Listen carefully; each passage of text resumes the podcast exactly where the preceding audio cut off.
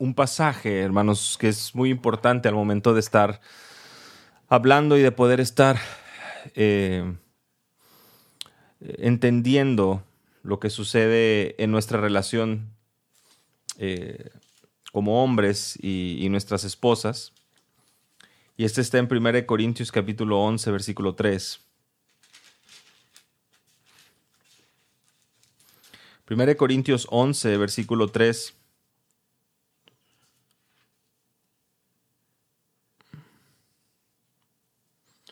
Pero quiero que sepáis que la cabeza de todo hombre es Cristo, y la cabeza de la mujer es el hombre, y la cabeza de Cristo es Dios. Nuevamente, pero quiero que sepáis que la cabeza de todo hombre es Cristo, y la cabeza de la mujer es el hombre, y la cabeza de Cristo es Dios. ¿Bajo qué circunstancias y bajo qué perspectiva, bajo qué contexto es que se nos dicen estas palabras? Porque hoy eh, en, el, en, el, mundo en que vivimos, en la sociedad en la que nos encontramos. Eh, al momento de que se lee un texto así, lo único que empezamos a, escuchar, a lo mejor de la parte de la sociedad, lo que empieza a resonar es este. Todas estas palabras que hablan de, de, un, de un, modelo eh, familiar o de un modelo de autoridad de hace siglos, de la era primitiva, eh, hablan de un patriarcado y, lo ponen todo esto en un contexto negativo. Pero la palabra cabeza o kefal, que es la palabra que, está siendo usada en 1 Corintios capítulo 11, versículo 3, nos habla de dos cosas, nos habla de una autoridad y nos habla de una dirección. Al momento que se nos dice que, el hombre eh, es cabeza de la mujer. Y cuando se nos compara y se nos menciona acerca de Cristo y Dios, yo creo que vemos, eh, como vamos a ver más adelante Efesios capítulo 5, no en ninguna manera un, contexto autoritario de, dictadura, de, de abuso. Y es que este es el diseño divino. Pero por supuesto, tú y yo recordamos Génesis capítulo 2, qué es lo que vemos y qué fue lo que pasó con esta dirección y con esta autoridad. Porque más, más de uno nos preguntamos y seguramente decimos, bueno, la verdad es que en, el contexto de ahora, y por más de que queramos buscar y, arreglar el contexto, pues no podemos bajarle... Eh, no podemos bajarle el peso a la palabra autoridad, no podemos bajarle el peso a la palabra dirección. Eh, no podemos simplemente buscar eh, que, pueda normalizarse o que pueda suavizarse para que la cultura lo acepte. Lo que debemos hacer es ir a la palabra y poder comprender a, través del relato bíblico, a través de las instrucciones bíblicas, lo que, lo que eh, en verdad Dios buscaba, en, eh, o Dios busca, o Dios ha, ha plasmado en cuanto al diseño divino. Génesis capítulo 2, versículo 18, no es bueno que el hombre esté solo. Y él desde, desde eh, Génesis capítulo 2 comenzamos a ver estos eh, indicios o estas señales de la necesidad de una ayuda idónea. Y versículo 19 dice, y el Señor Dios formó de la tierra todo animal del campo y toda ave del cielo y los trajo al hombre para ver cómo los llamaría. Y como el hombre llamó a cada ser viviente, ese fue su nombre. El hombre puso nombre a todo ganado y a las aves del cielo y a toda bestia del campo, mas para Adán no se encontró una ayuda que fuera idónea para él. Entonces el Señor Dios hizo caer un sueño profundo sobre el hombre, y éste se durmió, y tomó una de sus costillas y cerró la carne en ese lugar, y de la costilla que el Señor Dios había tomado del hombre formó una mujer y la trajo al hombre. Y el hombre dijo, Esta es ahora hueso de mis huesos, carne de mi carne, y será llamada mujer, porque del hombre fue tomada.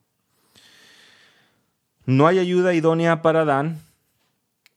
No se halla, pero Adán ya está laborando, Adán ya está trabajando, Adán ya está nombrando los animales, Adán ya está haciendo lo que Dios le había encomendado. Pero nuevamente las palabras claves, versículo 18, le haré una ayuda idónea. Nuevamente el versículo 20, el final, que fuera idónea, no se encontró una ayuda que fuera idónea para él. Cuando, cuando vemos esto, nos damos cuenta que Eva viene a suplir o viene a complementar aquello que Adán no puede tener en sus propias fuerzas, aquello que Adán no puede generar en su propio esfuerzo. Es Dios quien ve la necesidad de Adán. Y es Adán quien ya estaba trabajando, ya estaba laborando, ya estaba ejerciendo un liderazgo sobre la creación de Dios. Creo que eso lo tenemos claro. Adán ya estaba en, esa situación. Pero ¿qué fue lo que pasó? Porque Dios diseñó a alguien que iba a proveer, a alguien que iba a liderar, a alguien que iba a ejercer autoridad. Y en Génesis capítulo 3 los roles se invierten, los roles se invierten. ¿Por qué? Porque, como bien saben ustedes, es Eva, versículo 6, quien vio que el árbol era bueno para comer y que era agradable a los ojos y el árbol era deseable para alcanzar sabiduría, tomó de su fruto y comió y dio a su marido que estaba con ella y él comió. Entonces fueron abiertos los ojos de ambos y conocieron que estaban desnudos y cosieron hojas de higuera y se hicieron delantales. ¿Qué es lo que vemos? Que la mujer tomó la iniciativa y no solo eso, el hombre cedió la iniciativa y a pesar de haber recibido una instrucción clara del Señor, es el, señor, es el hombre quien eh, cede ante la tentación y ante también el liderazgo de Eva. El pecado entró y las consecuencias, como saben, son graves, porque esto vino a traer y a afectarnos, Romanos capítulo 5, por la muerte eh, que heredamos desde Adán hasta Moisés, y así sucesivamente. No es, sino, no es sino hasta que viene Jesús, el segundo Adán, que gracias a Él podemos tener esa esperanza, podemos tener esa eh, gracia y esa justificación para nuestros pecados, y es lo que leemos en Romanos capítulo 5. Por lo tanto, desde un inicio tenemos esta situación y tenemos que entender y darnos cuenta que a, a raíz del pecado es que tenemos todas estas cosas de las cuales se, se, nos, se nos, habla a través por todos lados, sobre todo en este momento. ¿Por qué? Porque el hombre ejerce, a causa del pecado, un liderazgo estilo dictador, dictatorial. El hombre quiere eh, quiere hacer y deshacer conforme a su voluntad. El hombre anhela poder establecer su liderazgo y tener a alguien que le obedezca.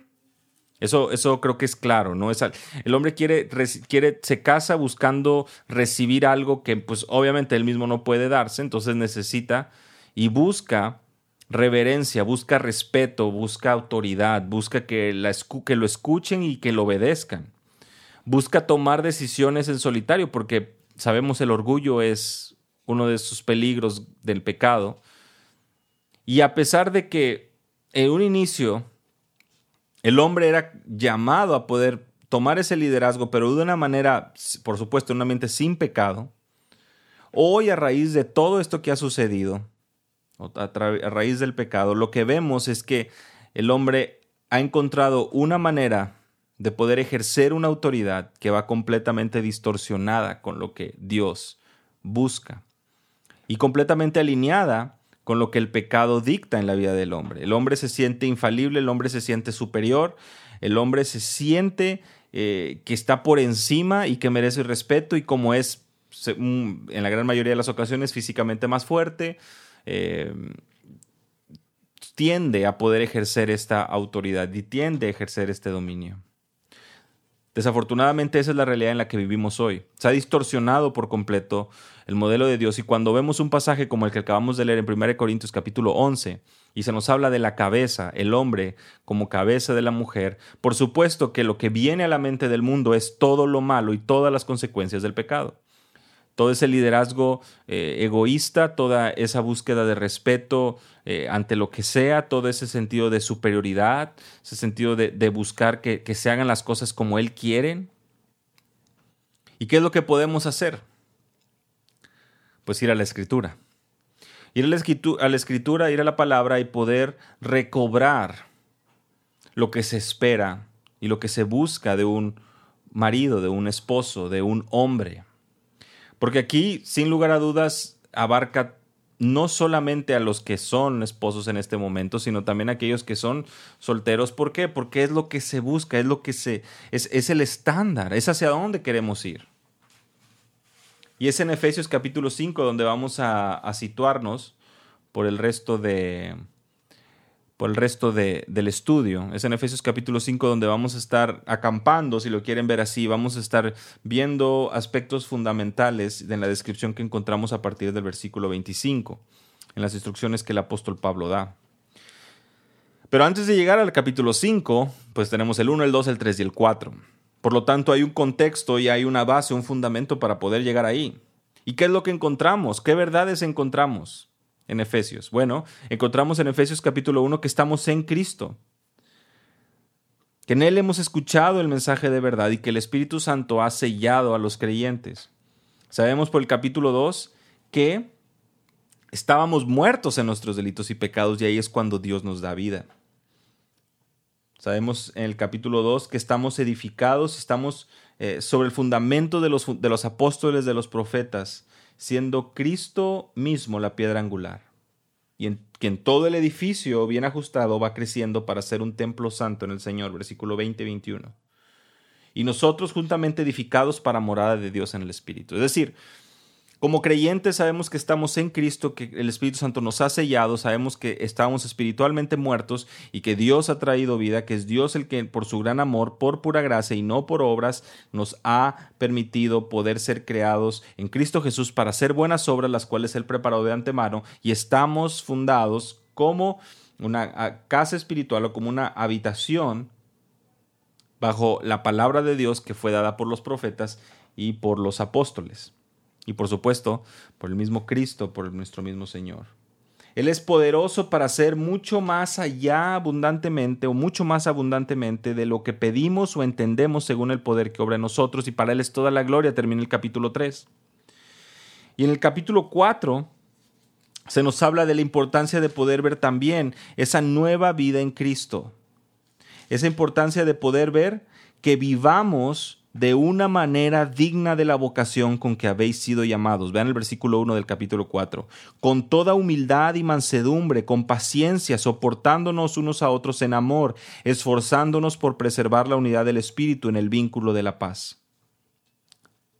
Hay un solo cuerpo, un solo espíritu, y así como también vosotros fuisteis llamados en una misma esperanza de vuestra vocación. Vean cómo es esa importancia de actuar. No es quedarnos y, sentarnos en nuestros laureles, sino que somos llamados entendiendo que debemos andar en mansedumbre, en humildad, en paciencia, soportándonos y esforzándonos para preservar la unidad. Qué importante es. Qué importante es la unidad en el contexto del cuerpo de Cristo, lo estamos viendo aquí. Y por supuesto, qué importante es en el contexto de nuestro hogar, como lo vamos a ver en un momento. Vivamos llenos del Espíritu, sin embriagarnos del vino, dice el versículo 18 del capítulo 5. Y en el pasaje de Colosenses capítulo 3, versículo 16, que es un paralelo, se nos habla de ser y que la palabra de Dios habita en abundancia en nosotros, que mora en abundancia en nosotros. ¿Cuál es una evidencia de que estamos llenos del Espíritu Santo? De que la palabra de Cristo mora en abundancia en nuestros corazones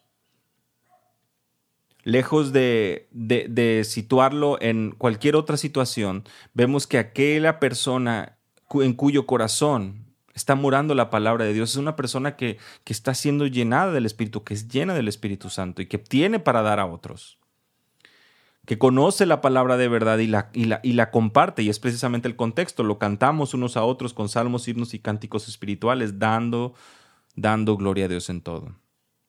Así que todo esto nos lleva a el versículo 25 del capítulo 5, donde vamos a ver primeramente algo muy importante. Maridos, dice el versículo 25. Maridos, amad a vuestras mujeres, así como Cristo amó a la iglesia y se dio a sí mismo por ella. El primer, la primera descripción de este amor, el cual somos llamados a tener, la primera descripción es un amor sacrificial. Amor sacrificial. Maridos, amad a vuestras mujeres así como Cristo amó a la iglesia y se dio a sí mismo por ella. Este amor es agapao, que busca el bien del otro. Y es solo producido por el Espíritu. Por eso es tan importante ver el contexto. No podemos pedirle a un incrédulo, no podemos pedirle a una persona creyente, no creyente, a una persona que no, no ha sido regenerado. No podemos pedirle que ame de esta manera porque el amor de Cristo ni siquiera ha sido real a su vida. Y por eso es que tenemos todos los problemas en la sociedad, porque es un liderazgo que no está ejerciendo un amor sacrificial. liderazgo y el matrimonio en el contexto del mundo donde el hombre es quien provee, nunca eh, se puede, puede satisfacer, puede realmente cubrir lo que Dios ha establecido para el hombre. No es un amor autoritario, no es un amor que demanda, sino que sirve, que provee y que da. Es un amor sin límite. De manera, vea nada más, que permite que la esposa pueda también desarrollar o desenvolver su rol en el hogar. Tito capítulo 2, versículo 5. ¿Eso qué quiere decir? Que el hombre tiene ese, ese compromiso porque entiende que de la misma manera que Cristo, de la misma manera que Cristo amó a la iglesia y se dio por ella, así está llamado a darse por su esposa, así está dado a comprometerse por proveer. Es un amor que reconoce que no tiene problema en arrepentirse, que no tiene problema en ser humilde. Un amor que busca el bien de los demás. Mas Dios muestra su amor por nosotros en que siendo aún pecadores, Cristo murió por nosotros. El amor de Cristo hacia nosotros es tan real y es tan genuino y sacrificial que no esperó a que tú hicieras algo, a que yo hiciera algo, en que siendo aún pecadores, Cristo murió por nosotros. Jesús no esperó a que nosotros mereciéramos el perdón para ir a la cruz. Nunca lo íbamos a merecer. Pero eso no fue ninguna excusa. Por lo tanto, de la misma manera nosotros somos llamados a poder mostrar ese amor sacrificial, ese amor genuino. Ese amor responsable, que no es visto como, como un derecho, y esa es la segunda característica, responsable. No es visto como un derecho, sino que es visto como una responsabilidad. No es visto como algo que merezco, algo que, yo deba tener, que yo deba eh, recibir, ese respeto que yo deba recibir por parte de otra persona, sino de ese amor que busca realmente ejercer amando, sirviendo y entendiendo la responsabilidad que tiene. Vean el versículo 22 al versículo 24. Las mujeres estén sometidas a sus propios maridos como al Señor, porque el marido es cabeza de la mujer, así como Cristo es cabeza de la iglesia, siendo él mismo el Salvador del cuerpo. Pero así, así como la, la iglesia está sujeta a Cristo, también las mujeres deben de estarlo a sus maridos en todo. Este amor responsable es aquel que nos lleva a entender. Vean nada más la comparación, así como Cristo es cabeza de la iglesia, así como la iglesia está sujeta a Cristo. Yo te pregunto, la iglesia, ¿cómo se sujeta, cómo nos sujetamos a las palabras de Cristo? ¿Enojados, quejándonos entre dientes, o sea, o, a regañadientes, llegando cada día los domingos y diciendo, otra vez tengo que venir a escuchar la palabra de Dios, otra vez tengo que abrir mi Biblia, otra vez tengo que hacer. ¿Cómo llega la iglesia? ¿Cómo se siente la iglesia? ¿Cómo encuentra la iglesia un cobijo, un sustento, un abrigo, una dirección? ¿Nos sentimos contentos? ¿Nos sentimos agradecidos? ¿Nos sentimos sumamente honrados? ¿Sentimos esa gracia? Así como la iglesia está sujeta a Cristo, una sujeción que está basada en amor, una sujeción que está basada en agradecimiento, así también las mujeres deben de estarlo a sus maridos en todo. Pero si el marido, si el, si el liderazgo, si ese amor no está siendo realmente responsable, no está siendo sacrificial, desde ahí ya estamos mal y desde ahí ya hay un problema. ¿Por qué? Porque este amor responsable, piensa tú nada más en, lo, en, la iglesia y en Cristo. Porque esa es precisamente la imagen que debe venir y ese es el estándar que debe venir a nuestra mente con respecto a nuestro rol. Estamos protegiendo a nuestra familia en cada aspecto, emocional, financiera, social, la, mente, eh, en todo lo que nuestro hogar necesita, en todo lo que nuestra, nuestra esposa necesita. Es más, ¿cuál es la actitud de ella al someterse al liderazgo tuyo o mío? Si estamos hablando que es la, e, e, esa imagen de la iglesia y Cristo, y estamos diciendo que pues para un creyente, el venir y someterse a Cristo, a su palabra, es un deleite porque sabemos que sus planes son buenos, son, su voluntad es buena, agradable y perfecta, porque sabemos que él, él ha dado su vida en rescate de su pueblo. Realmente podemos decir eso mismo de nuestra esposa con nosotros. Nosotros hemos, estamos ejerciendo o hemos mostrado ese amor sacrificial, ese amor responsable que busca proveer, cuidar, amar Y es que es muy claro, es muy, es muy clara la, escritura. Colosenses capítulo 3, versículos 18 y 19. Otra, otra vez va, va, va, por la misma dirección. Mujeres, estad sujetas a vuestros maridos como conviene en el Señor. Maridos, amad a vuestras mujeres y no seáis ásperos con ella. Esta palabra áspero implica no provocarles amargura. ¿Cómo es tu trato con tu esposa? ¿Busca realmente su bien? Y estamos hablando de su bien, como vamos a ver un poco más adelante, cubre todo, abarca todo, bien eh, eh, espiritual sobre todo, emocional, físico. ¿Estás proveyendo para las necesidades de tu hogar? La respuesta a esa pregunta de cómo ella, cuál es la actitud de ella al someterse a tu liderazgo, la respuesta a esta pregunta realmente nos da una pista de dónde estamos y cómo estamos ejerciendo ese liderazgo. Si nosotros somos el proveedor de nuestro hogar, si como hombres somos llamados a proveer para nuestro hogar, ¿cómo estamos tomando nuestras decisiones y en base a qué situaciones es que estamos tomando las decisiones en nuestro hogar?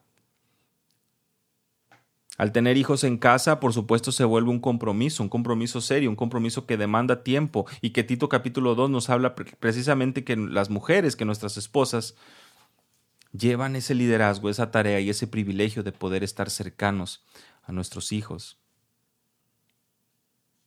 Y por lo tanto suceden muchas situaciones, suceden muchas eh, decisiones que se deben tomar en el ámbito de, bueno, quién trabaja y quién se queda, quién no trabaja. Y en momentos hemos encontrado que los roles están completamente invertidos y las decisiones se toman con preferencia al trabajo o a la búsqueda de trabajo de la esposa y no del esposo. Los planes se hacen en búsqueda de qué? de que la mujer o que de la esposa sea la que proteja económicamente el hogar o que sustente económicamente el hogar. Y eso no lo vemos en la escritura. Desde temprana edad, desde, desde, que estamos eh, solteros, vamos viendo que como hombres en la escritura no se nos enseña a poder trabajar, a poder sustentar, a poder proveer. Y en un momento donde eh, si Dios permite, va llegando la familia y las responsabilidades en el hogar se van incrementando. Por supuesto que la Biblia también nos marca la pauta con respecto a dónde tiene que estar el hombre y dónde tiene que estar la esposa, dónde tiene que estar la mujer. Y aquí la gran pregunta es, en este momento, ¿Dónde está el corazón del hombre? ¿Dónde está tu corazón como hombre? Y si tú ya estás casado y ya estás mucho más adelante, ¿de qué manera estás proveyendo no solamente económicamente, sino también emocional, también espiritual, también en todas las demás áreas? Estamos buscando y liderando a nuestra esposa en ese amor responsable, en ese amor que sustenta, que, consuela, que lejos de ser demostrar o provocar amargura, da amor y por lo tanto, de la misma manera que la iglesia se somete a Cristo, la esposa se somete a nuestro liderazgo. Número 3, amor purificador. Y si leemos desde el versículo 25 del capítulo 5 de Efesios, vamos a encontrar maridos, amad a vuestras mujeres, así como Cristo amó a la iglesia y se dio a sí mismo por ella. Hablábamos del amor sacrificial. Versículo 26, para santificarla habiendo purificado por el lavamiento del agua con la palabra, a fin de presentársela a sí mismo una iglesia en toda su gloria, sin que tenga mancha ni arruga ni cosa semejante, sino que fuera santa e inmaculada. Así también deben amar los maridos a sus mujeres, y dice más adelante como a sus propios cuerpos. Pero vean el versículo 26 y 27. Cristo amó a la iglesia y se dio a sí mismo por ella, y así somos nosotros llamados a amar a nuestras esposas. Pero no nada más eso, sino que la descripción es clara. Cristo amó a la iglesia, y se dio a sí mismo por ella para santificarla, habiéndola purificado por el lavamiento del agua con la palabra. ¿Qué estamos haciendo nosotros como esposos para mantener la santidad de nuestra esposa, la piedad de nuestra esposa, su pureza? Se nos dice claramente ahí, por el lavamiento del agua con la palabra. No, no es una receta mágica. Tenemos la palabra de Dios con nosotros. Es esta la que está presente en nuestros hogares, la que está presente en nuestra manera de liderar nuestro hogar, la que está presente en nuestras conversaciones, porque mediante ella es que podemos procurar el corazón de nuestra esposa. Mediante ella es que podemos enseñar nuestra esposa y nuestros hijos. Mediante la palabra es que podemos nosotros ejercer un liderazgo que realmente sea piadoso. Un amor purificador. Un amor purificador que está preocupado, que está eh, eh, día con día procurando y buscando presentar a nuestra esposa en santidad, en pureza, en piedad. Por supuesto, nosotros no, vamos no podemos obrar en su corazón, nosotros no podemos eh, como a la fuerza meter eh, cosas en su corazón, en su mente. Pero sí que podemos procurarla, sí que podemos recordar, sí que podemos ser ejemplos, sí que podemos mostrar un amor que realmente busque y anhele que Cristo sea formado en su vida, que día con día pueda crecer, que día con día pueda crecer. Por eso en 1 Corintios capítulo 14, versículos 34 y 35, se nos recuerda que en, el contexto de Corintio había una necesidad y había una instrucción clara, ¿verdad? Que las mujeres no tomaran la palabra, por supuesto eso lo vemos eh, como una instrucción eh, a lo largo de, la escritura por parte de Dios, y lo cual trae mucha sabiduría y la cual es congruente con todo lo que estamos hablando y todo lo que estamos viendo con el, modelo del hombre el modelo de la mujer, el modelo divino del matrimonio. Y de manera muy interesante, Pablo dice que la mujer aprenda en su hogar, que pregunte a su esposo. Y la gran pregunta aquí es, los maridos como esposos, ¿estamos, estamos uh, capacitados para responder? Porque nosotros no, no vamos a dar una respuesta correcta si no estamos saturados con la palabra porque nosotros no podemos dar una respuesta bíblica si no estamos saturados nosotros mismos y llenos de la palabra. Y esto es algo muy importante, porque las preguntas van a venir y, las dudas pueden venir y es la, gran cuestión es, bueno, ¿a dónde va a ir nuestra esposa? ¿Va a ir con, con la amiga, con la vecina? con eh, la pregunta a lo mejor en, eh, eh, buscarlo en Google, buscarlo en Internet, buscarlo en un foro, buscar, ¿dónde lo va a buscar? Bueno, qué bueno sería que busque esas respuestas con nosotros, con los maridos, con los esposos, siguiendo lo que dice 1 Corintios capítulo 14, versículos 34 y 35. Es el marido, el esposo que provee liderazgo espiritual en el hogar. Y por lo tanto es quien debes atender, responder y preocuparse por las necesidades de nuestra esposa, por las necesidades de nuestro hogar. Es un amor purificador, es un amor purificador. Es un amor que busca y que procura y anhela el poder presentar a nuestra esposa, el poder ayudarle en todo. Muy bien, ya vimos eh, amor sacrificial, responsable, purificador. Ahora vamos a ver sensible y cuidadoso. Sensible y cuidadoso. Versículo 28. Dice el versículo 28, así también deben amar los maridos a sus mujeres como a sus propios cuerpos. El que ama a su mujer, a sí mismo se ama. Nuevamente el versículo 28, así también deben amar los maridos a sus mujeres como a sus propios cuerpos. El que ama a su mujer, a sí mismo se ama. Lo que vemos aquí es un no más yo, sino nosotros. No más yo. ¿Cómo, cómo, hacemos a un lado esa preocupación por entender que de la misma manera que yo me estoy amando, debo mostrar ese amor y esa preocupación por mi esposa? Sustentamos, cuidamos, eh, procuramos nuestro cuerpo y por lo tanto, así somos llamados a poder preocuparnos por nuestra esposa.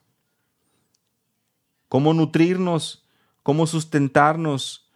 Con la palabra lo acabamos de ver hace un momento. Y entendiendo un principio muy importante que está en 1 de Pedro capítulo 3. 1 de Pedro capítulo 3, versículo 7. Y vosotros maridos, igualmente convivid de manera comprensiva con vuestras mujeres, como con un vaso más frágil puesto que es mujer, dándole honor como acoredera de la gracia de la vida, para que vuestras oraciones no sean estorbadas. 1 Pedro capítulo 3 versículo 7 trae mucha luz y, y, ayuda a poder comprender y darnos cuenta la importancia de ver y procurar y ver a nuestra esposa como ese vaso más frágil, buscando vivir, ve, ve, cómo dice el versículo 7, vivir de manera comprensiva.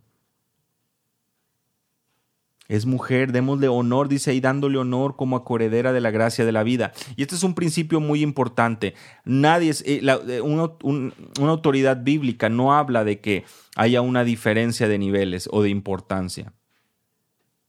Todos somos, dice, dice Pablo en, Gálatas, no, no hay judío, no hay gentil, hombre, mujer. Todos estamos y tenemos ese valor, ese mismo valor delante de los ojos de Dios. Pero como bien lo, decíamos hace un momento, el hombre lejos de, de reclamar un derecho tiene una responsabilidad y un compromiso que cumplir como líder en su hogar, puesto que es el liderazgo y es el puesto que Dios le ha dado al hombre y la mujer por su parte sabemos que tiene otras responsabilidades.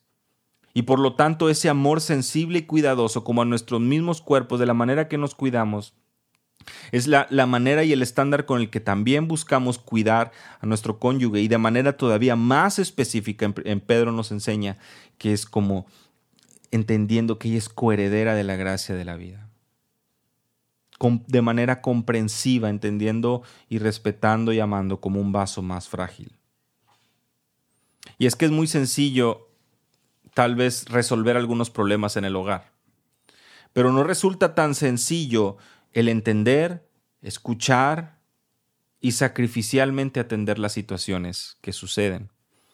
Eso es de manera comprensiva, el poder entender, el poder escuchar, el poder prestar el oído, el poder estar atento, el poder realmente ser más que, que aquel que, que toma las decisiones,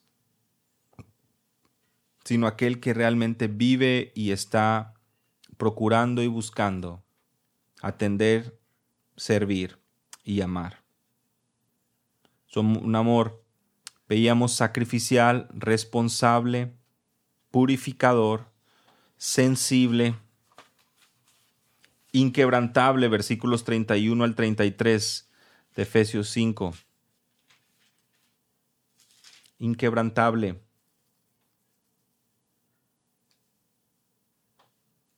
Por esto el hombre dejará a su padre y a su madre y se unirá a su mujer y los dos serán una sola carne. Grande es este misterio, pues hablo con referencia a Cristo y a la iglesia. En todo caso, cada uno de vosotros ame también a su mujer como a sí mismo, y que la mujer respete a su marido. El principio de Efesios capítulo 5, versículo 31, el hombre dejará a su padre y a su madre y se unirá a su mujer, y los dos serán una sola carne, lo vemos repetido una y otra vez en la escritura.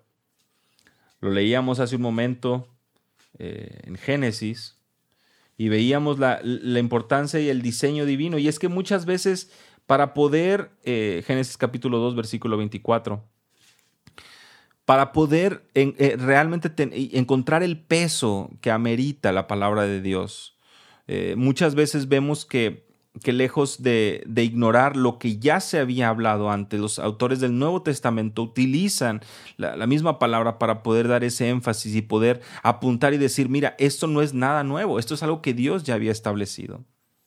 Somos uno y Malaquías capítulo 2 versículos 16 en delante nos habla que Dios detesta el divorcio, por eso hablamos de un amor inquebrantable.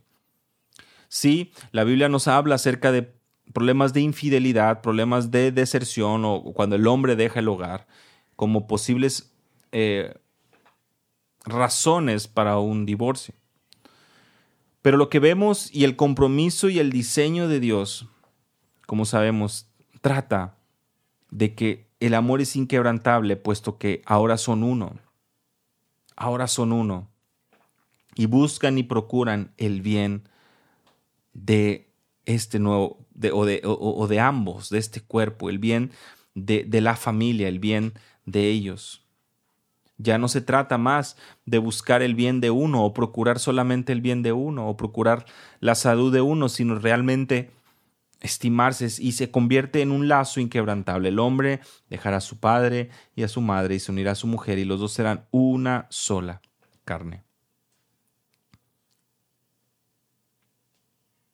Y sabemos también que este principio nos habla de un amor íntimo, de un amor que, que, va más allá de un amor de telenovela, un amor de, de, película, de romance, de lo que ahora tanto se, se puede jactar el mundo, o de algo que tanto pregona el mundo, ese amor entre dos personas, que ahorita ya no hay ni siquiera un interés por seguir el diseño original de Dios de un matrimonio, el diseño del matrimonio.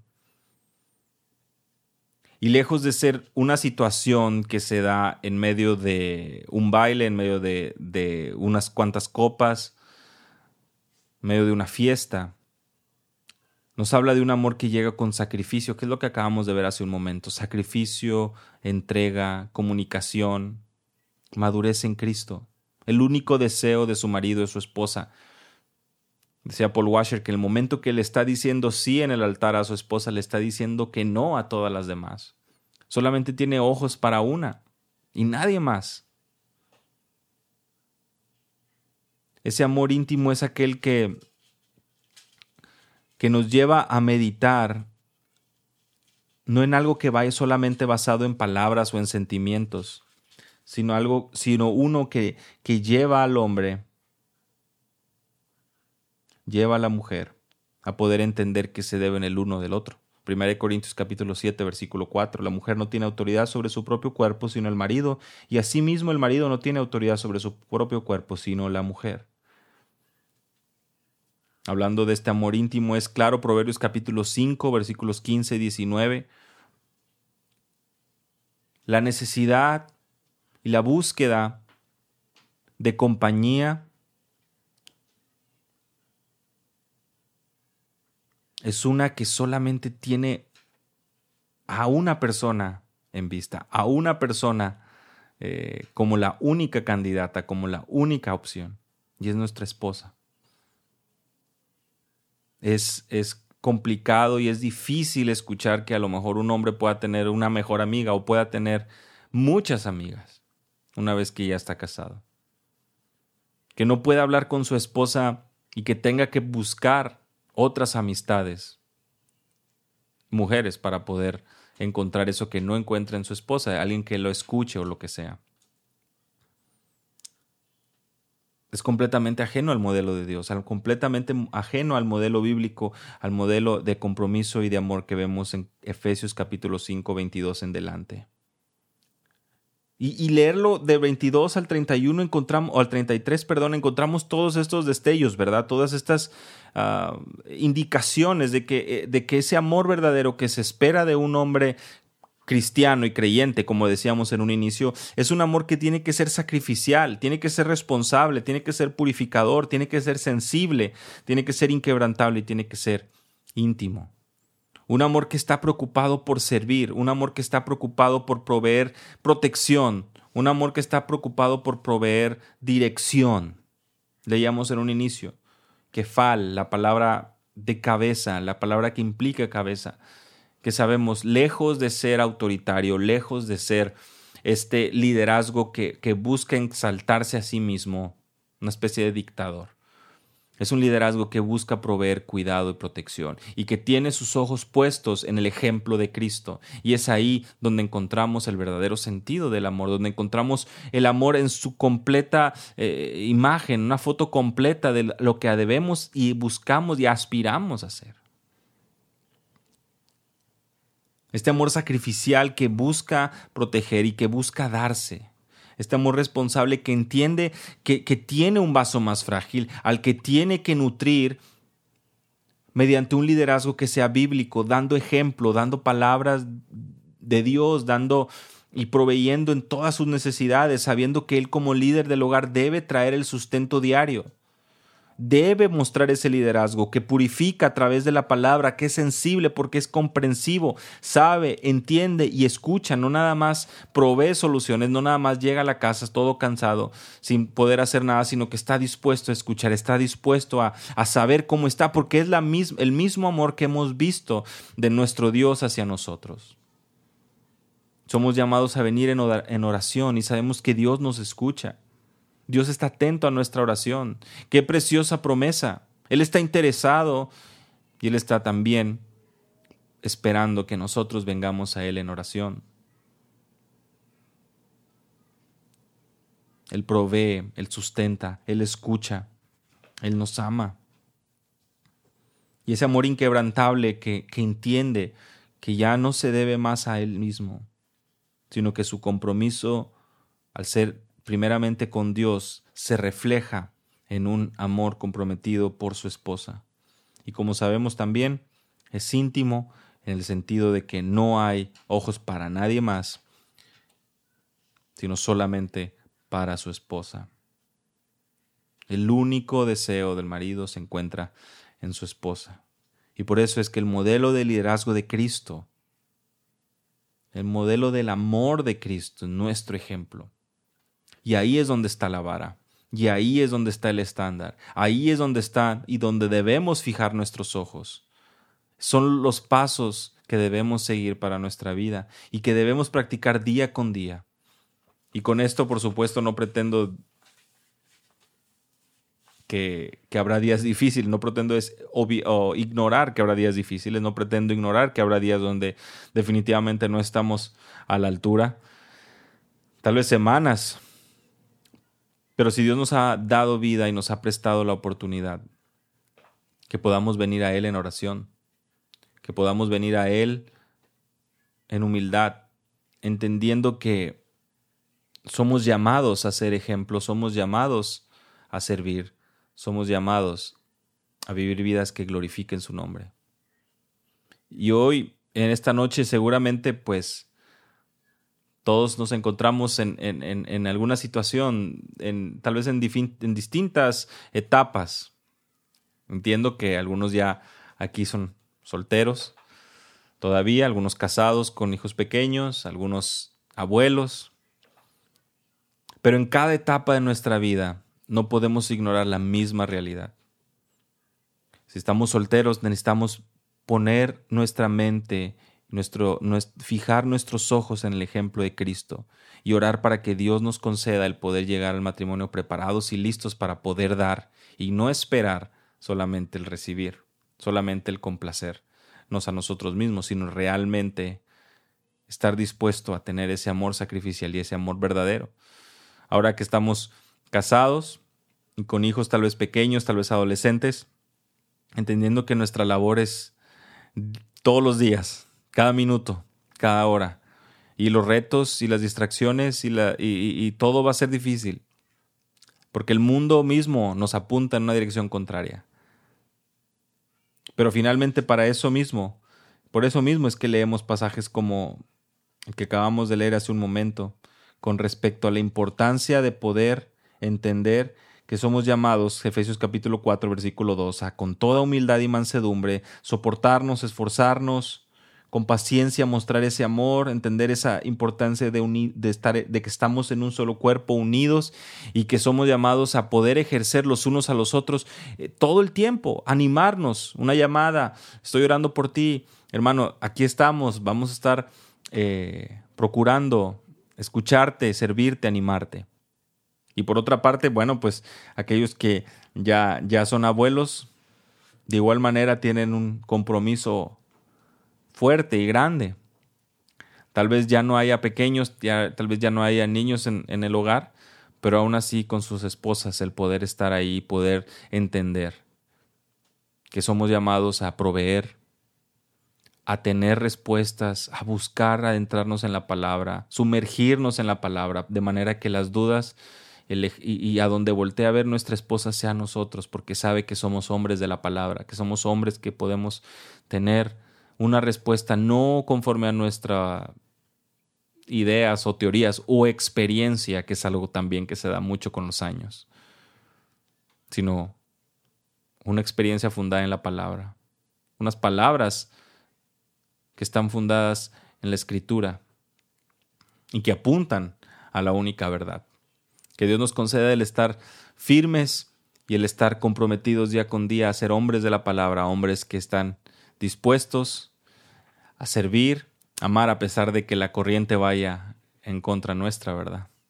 Que todo este mundo y todo el sistema que lo eh, dirige opaca, nubla, se mofa de verdades bíblicas como las que acabamos de leer. Por eso es que veíamos solamente un creyente Solamente una persona regenerada, solamente una persona que ha pasado de muerte a vida espiritual es aquella que puede ejercer, perdón, y caminar en un liderazgo como este, siguiendo los pasos del Maestro, siguiendo los pasos de Cristo. Señor, te damos gracias en esta noche porque podemos encontrar en tu palabra esa dirección y ese ánimo para nuestras vidas.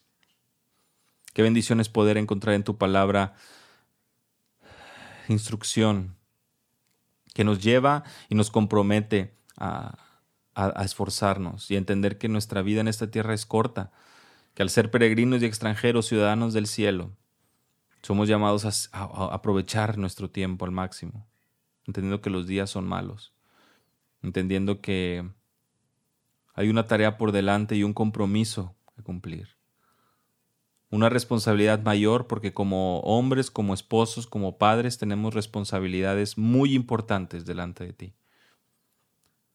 Guárdanos, Señor, del error y por favor ayúdanos a seguirte, a servirte, a amarte día con día y que ese compromiso contigo y con tu palabra se refleje en un amor responsable, sacrificial, en un amor puro, en un amor verdadero hacia nuestras esposas. En el nombre de Jesús. Amén. Amén.